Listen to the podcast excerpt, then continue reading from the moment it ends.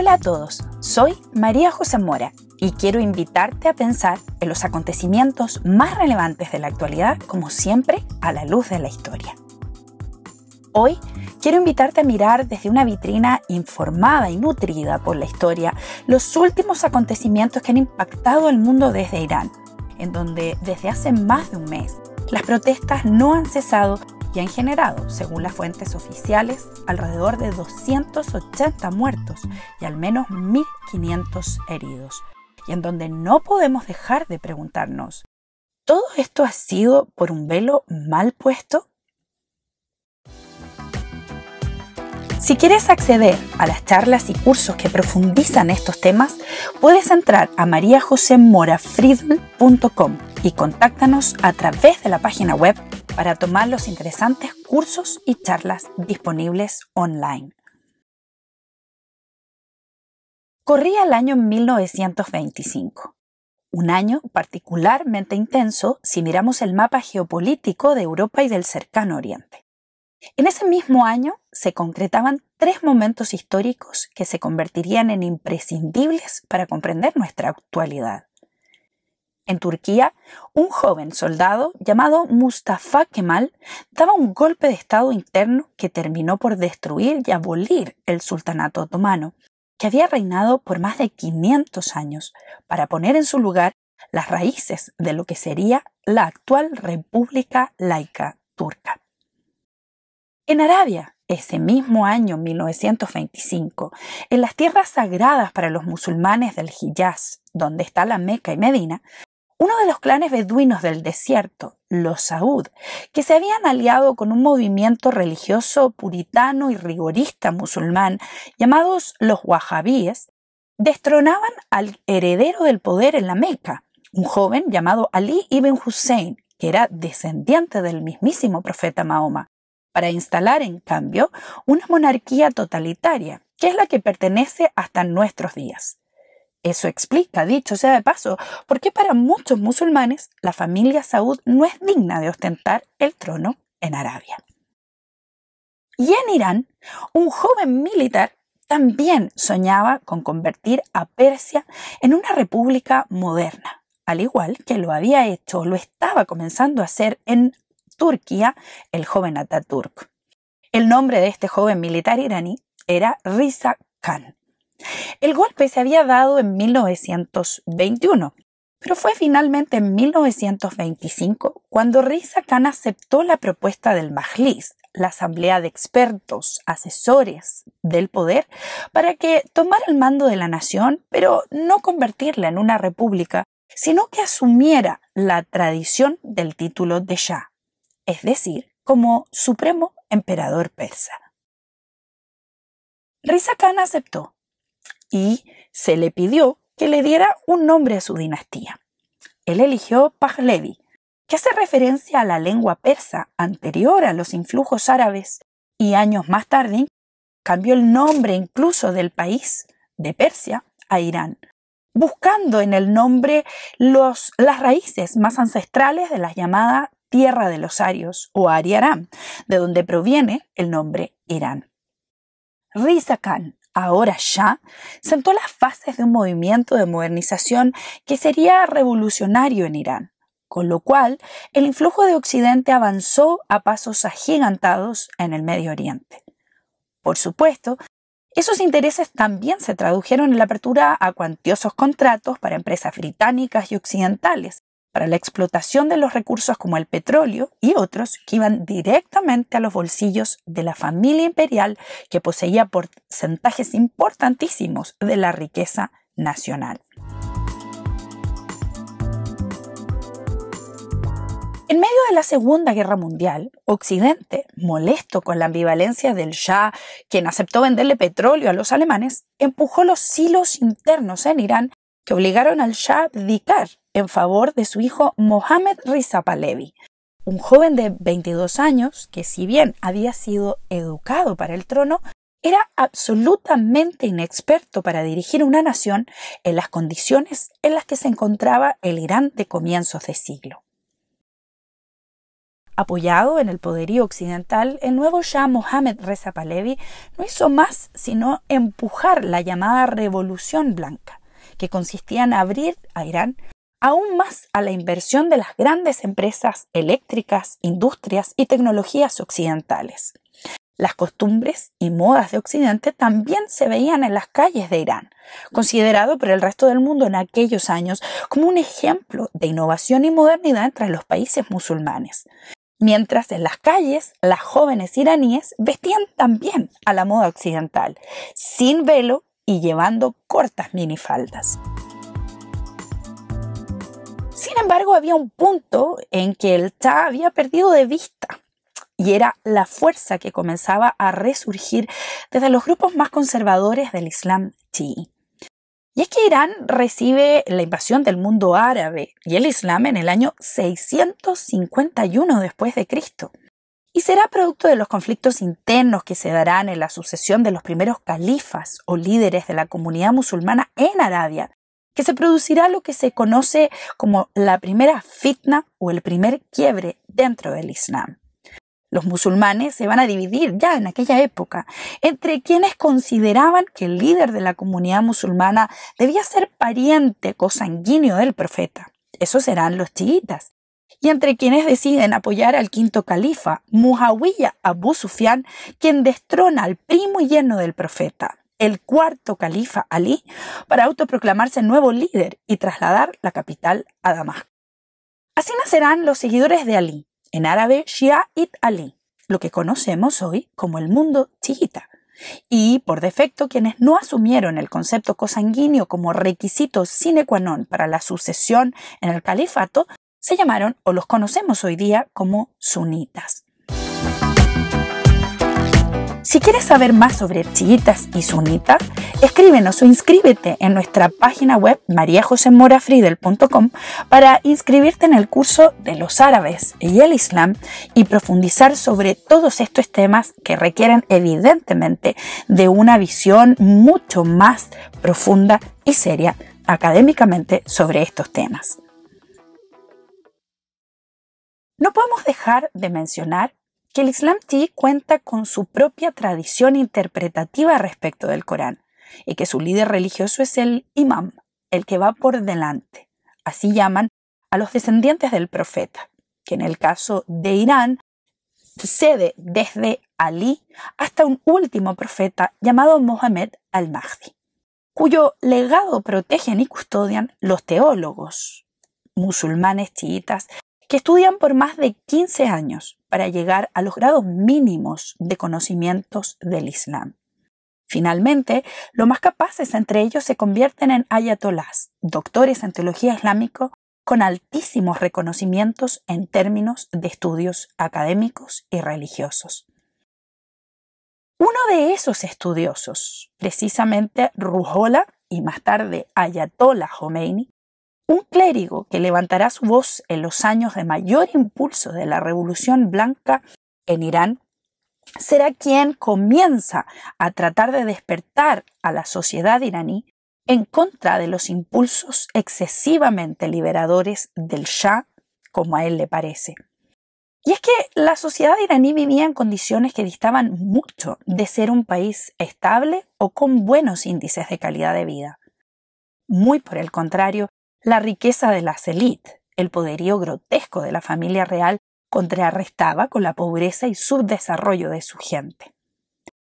Mohamed Keikal, reconocido periodista egipcio, señala en un extraordinario libro que no puedo dejar de recomendarles, llamado El regreso del Ayatollah, señala que para 1979 el Shah había creado la llamada Fundación Pahlavi, esa fundación tenía un capital que se había enriquecido porque era dueña del 80% de la industria del cemento iraní, el 70% de los hoteles y la industria del turismo, el 62% de la banca y los seguros, el 40% de la industria textil y el 35% de la industria automovilística, además de un largo etcétera. Es decir, como verán, prácticamente toda la riqueza del país estaba en los bolsillos de la familia imperial. La figura de Khomeini el clérigo, no hacía sino crecer en la misma proporción en la que sus prédicas hablaban cada vez más furiosamente sobre el Shah, sobre su vanidad y el olvido de que gobernaba a un pueblo musulmán. De hecho, fue detenido en 1964 y después de algunos años se instaló en París, en donde vivió en el exilio, y desde donde seguiría, para sorpresa de muchos, el empuje de sus prédicas en contra de la monarquía iraní, las que hacía llegar a Irán por medio de cassettes, sí, escucharon bien, de cassettes que llegaban desde París a Teherán para ser oídos, reproducidos en las mezquitas más importantes de Irán. Como si fuera poco, en medio de las reprimendas abiertas del Ayatollah Khomeini, el Shah, que buscaba desesperadamente el reconocimiento y aprobación de la población, decide coronarse en 1967, en una ceremonia que enmudeció al mundo entero al ver el despliegue de riqueza, oro y desparpajo con el que el monarca besó al Corán, sentado en un trono de oro macizo con más de 27.000 piedras preciosas. Para la ocasión mandó hacer a la prestigiosa casa Van Cleef Arpels dos coronas que pasaron literalmente a la historia por el tamaño descomunal de sus piedras y el extraordinario lujo de sus manufacturas. En medio de esto, las protestas que comenzaban a darse en las calles de las ciudades iraníes, empujadas por Khomeini, los movimientos de líneas comunistas que se interponían dentro de la sociedad iraní de la época, estas protestas comenzaron a ser brutalmente reprimidas por parte del gobierno del Shah, quien, quizás como una nueva forma de blindar más aún su poder, decide celebrar los 2500 años de la monarquía persa en una fiesta que no ha tenido precedentes en la historia. En su búsqueda de reconocimiento, de demostrar orgullo nacional al país, celebró una fiesta durante cinco días, en la que se congregaron los miembros de las monarquías más renombradas del planeta, en las ruinas de Persépolis, la antigua capital imperial de los Aqueménidas, en donde más de 600 invitados fueron recibidos en una celebración que le costó al erario nacional más de 300 millones de dólares en cinco días. Las cifras eran absolutamente vergonzosas. Los lujos se gastaron en 37 kilómetros de seda para la elaboración de tiendas de lujo que recibiría los invitados. Se consumieron 18 toneladas de comida, 2.700 kilos de carne y más de 1.000 kilos de caviar. Podríamos seguir enumerando las costosísimas botellas de vinos, de champañas y de otros detalles que efectivamente fueron morbosamente exagerados por la prensa de la época, pero que sin duda contribuyeron, como comprenderán, al malestar generalizado en un país en donde su gente vivía en condiciones muchísimo más pobres de las que su rey quería mostrarle al mundo. Que todo el mundo sepa, dijo el ayatollah Khomeini en relación a estas celebraciones, que no tienen nada que ver con el noble musulmán pueblo de Irán. Todos aquellos que participan son traidores del Islam y del pueblo iraní, dijo. Era evidente que se estaba dando una mezcla de ingredientes en el Irán de fines de los 70 que no podía terminar bien. Recuerden que estamos en medio de la Guerra Fría. También, ya les decía, está el discurso comunista en boga, ese discurso que habla de la lucha de clases, ese discurso en donde los ricos, despóticos y totalitarios oprimen a esa masa trabajadora que tiene pocos recursos y poca esperanza. Ese discurso comunista se alinea con el discurso de Khomeini, al menos en el del choque de las clases sociales, al menos en esa idea de la injusticia social, el de los oprimidos por la élite imperial. Pero hay un ingrediente más, un ingrediente que es el de los oprimidos, que son a su vez musulmanes. Y es en ese punto en donde Khomeini le da a los iraníes un sentido y un propósito por el que luchar. Un propósito que es superior, un propósito religioso, un propósito por el cual defender a esa clase oprimida. Ese propósito es también defender su fe. Las protestas se sucedieron de manera intermitente, pero recurrentemente, hasta que a finales de 1978 la situación interna era absolutamente insostenible. En enero de 1979, el Shah anuncia que se va de vacaciones a Egipto y desde ahí pronuncia un discurso en donde anuncia su abdicación al trono iraní. En los meses siguientes, la revolución islámica se abrió paso en una sociedad hastiada de las injusticias sociales y económicas, pero sobre todo en una sociedad que fue brillantemente dirigida por los ideales socialistas enmarcados en la visión musulmana de Khomeini. El primero de febrero de 1979, Khomeini aterrizó en Teherán en un vuelo desde París y en los meses siguientes se fue concretando el nuevo gobierno teocrático. En 1979 se propone una nueva constitución para el pueblo iraní, que fue aprobada en un referéndum público el 2 y 3 de diciembre de ese año 79 con, escuchen bien, un 98,2% de aprobación. Y es aquí donde debemos reparar que ese referéndum aprueba, insisto, en un 98.2% de aprobación una constitución que está enmarcada por la Sharia, la ley canónica del Islam. Por lo tanto, en donde el Islam es el marco general, social, político y religioso de la estructura gubernamental. El sistema está liderado por el líder supremo, o Ayatollah Usma. Hoy día, Ali Khamenei, quien fue a su vez el brazo derecho y sucesor del Ayatollah Khomeini a partir de fines de los 80. A su vez, el líder supremo está por sobre la autoridad del presidente, que es elegido por votación popular y democrática, al igual que los miembros del Parlamento. Pero para ser candidatos a ser presidente o miembros del Parlamento, deben pasar los candidatos por el filtro de la Asamblea de Expertos que es la que vela porque estos candidatos cumplan con los requisitos mínimos en términos religiosos, sociales y políticos que requiere la Constitución. En fin, con esto espero poder haber resumido brevemente el contexto en el que Irán se convirtió en el país que es hoy y por qué tiene el sistema teocrático que tiene. Debo agregar que en 1983 hay un detalle no menor. En ese año se incorporó en el Código Penal normas referentes a la vestimenta que tenían que ver con la aprobación del uso del velo como prenda obligatoria para las mujeres. Es decir, en el caso particular de Irán, el velo es obligatorio por ley civil más que por uso o costumbre religiosa como es en el resto de los países musulmanes. Aún así, el uso obligatorio del velo en Irán es mucho más relajado que el uso del velo en Arabia Saudita. Y por supuesto, muy diferente de lo que ocurre con las mujeres afganas o yemeníes que usan la burka, que no es lo mismo que lo que usan las mujeres, el hijab, en Irán.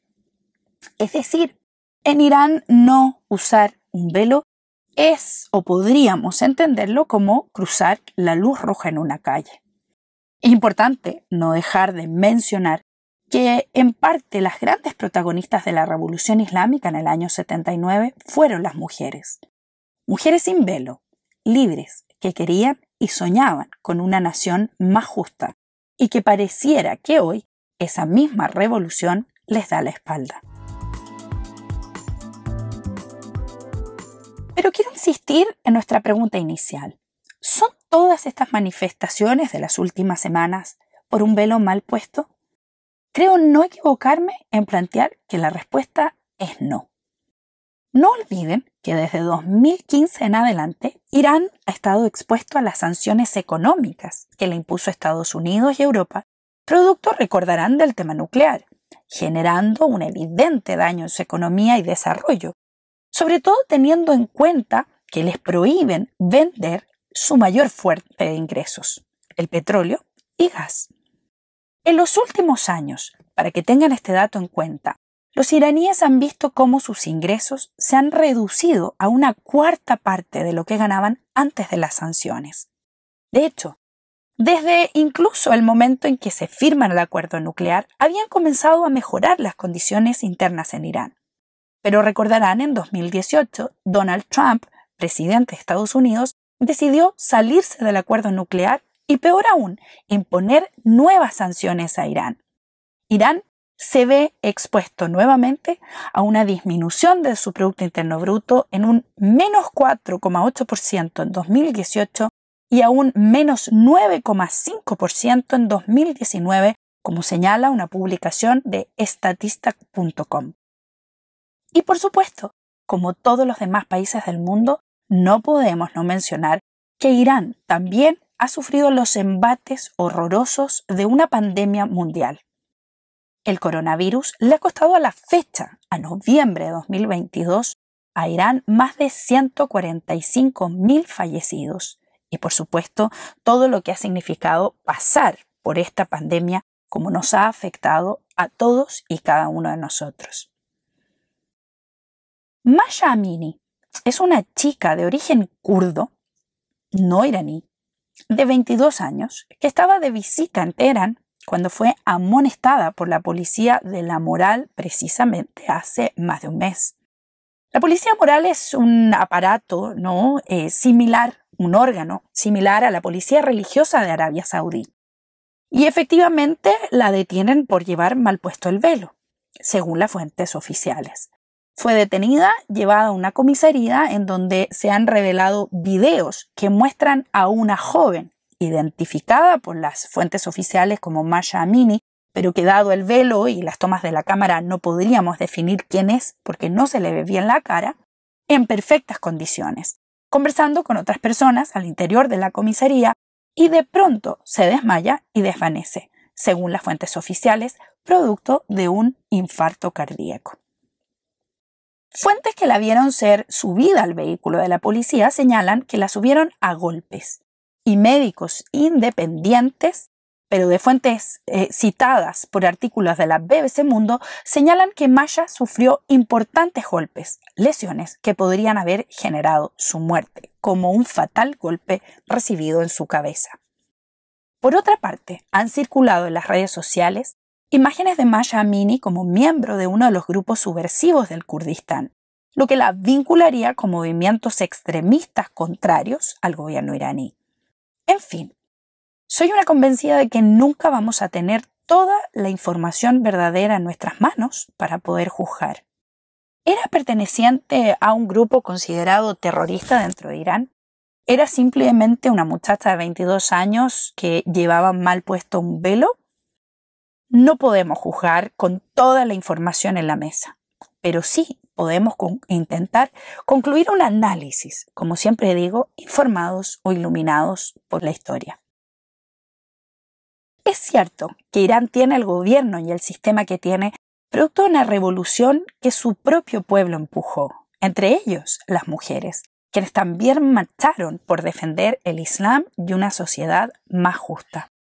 Pero por otra parte, debemos entender que las religiones son precisamente religiones porque establecen marcos morales de acción, cada uno basados en los parámetros culturales y de desarrollo de las naciones o pueblos que les dieron origen, y que los marcos sagrados que las generan o crean a las religiones son inamovibles respecto de las creencias. De lo contrario, dejarían de ser religiones.